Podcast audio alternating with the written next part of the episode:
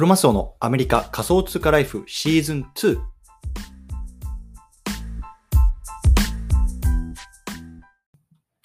皆さんおはようございます。アメリカ西海岸在住のクロマスオです。今日は10月の5日水曜日ですね。皆さんいかがお過ごしでしょうか？今日も早速聞くだけアメリカ仮想通貨ライフ始めていきたいと思います。よろしくお願いいたします。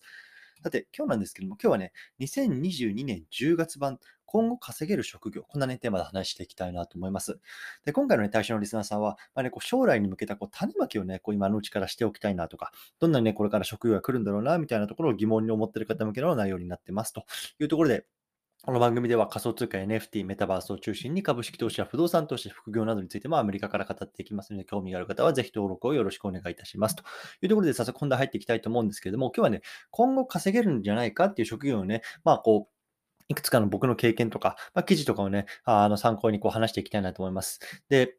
結論から言っちゃうと、コミュニティマネージャーですね。コミュニティマネージャー。で、コミュニティマネージャーの中でも特にね、こう Discord の運営ができる人、これがね、すごく今ね、こう貴重というか、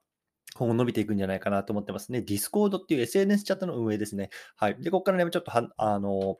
詳細見ていきたいと思うんですけども、まあね、えっと、昨日ね、ある記事を読んでたんですよ。で、ある記事っていうのは、えっと、複数っていうのはね、今後の人生の中でテーマになるなるっていう話なんですね。 multiple。複数。で、これいろんな複数があると思っていて、そのそのうちの一つがね、こう収入源をね、まあ、複数に分けるというところがね、まあ、いわゆるこうリスクヘッジになるとか、まあ、これからやりたいことをやっていくためには必要だよっていうところなんですよね。でまあ、これって別にさ、今言われてなことでもなくて、まあ、別に、ね、昔から言われていて、本業一本がね、こう例えば崩れてちゃった時にね、それを補填で補填できるような、まあ、あの他の、ね、収入源っていうのがね、まあ、あのあるといいよっていうところは言われてると思うんですけども、まあね、まあ、僕もそうですし、まあ、一般的にはやっぱり副業っていうところがね、まあ、思い当たるんじゃないかなと思うんですね。例えばね、月にね、まあ、1万円なり2万円なりね、まあ、5万円なりね、まあ、違う収入があるとね、どんなにね、こう生活がね、楽になるか、豊かになるかね、まあ、そんなところ、まあ、あの思うと思うんですけども、まあね、あのこれからね、そういうことをやっていくにあたって、あのこのコミュニティマネージャー、特にね、 Discord を運営できる人っていうのはね、すごくね、貴重だなと思うんですよね。で、まあ、僕自身ね、なんだろうな、この前、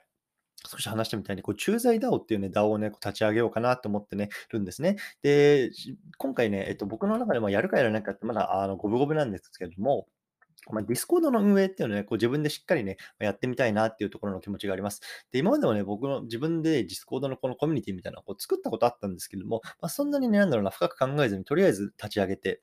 あのやってみたみたいな感じなんですね。で、まあ、今回は例えばね、こうボットっていうものを使って、まあ、あのロールを付与したりとか、そういうのをね、まあ、自分なりにこう調べて、まあ、取り組んでいこうかなっていうところを感じてます。で、実際に僕もこのコミュ、なんだろうな、自分でこう、コミュニティみたいなの作ってみたんですけど、ね、このニーズってね、絶対あるなと思ったんですよね。で、まあ、とにかくね、もうめんどくさいというか、あの全然わかんないですよね。うん。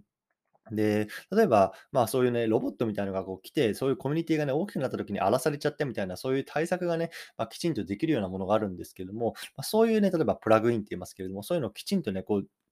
ま、導入できたりとか、まあ、それをね、ささっとできたりみたいな、そういう人たち、そういう人っていうのはね、間違いなくこうニーズがあるなって僕自身やって、今やってて感じるんですよね。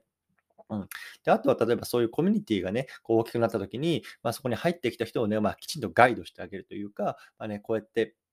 あのやっていけばいいですよとか、もちろんね、そこに入ってくる人自体も、まあね、すべて受け身じゃなくて、もちろん能動的に情報とかね、やり方っていうのは取りに行かなきゃいけないっていう大前提なんですけれども、そんな中でもね、やっぱり難しい時ってあるじゃないですか。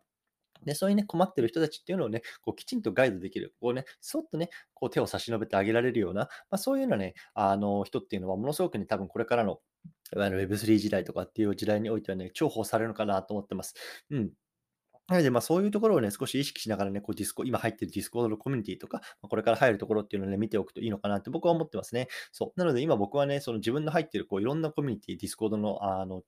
部屋がありますけれども、まあ、そういう中でね、こうよく発言する人とか、あとはね、それを実際に運営している人がね、どういうところに気を使って、なんだろうな、こう手を差し伸べてるのかな、みたいなところをね、まあ、ちょっと注意して見てるようにしてます。んでね、あ、それをね、こう自分のディスコードとかコミュニティの運営にね、まあ、使っていこうかな、なんてところを考えているので、本当にね、まあ、そういうような方々を見てるだけでもね、自分自身が勉強になるし、まあ、そこで得たものっていうのは、まあ、自分のコミュニティにね、こう使っていく、還元していく、まあ、自分でトライしてみる。まあ、そこがね、非常に大事なのかなと思いますので、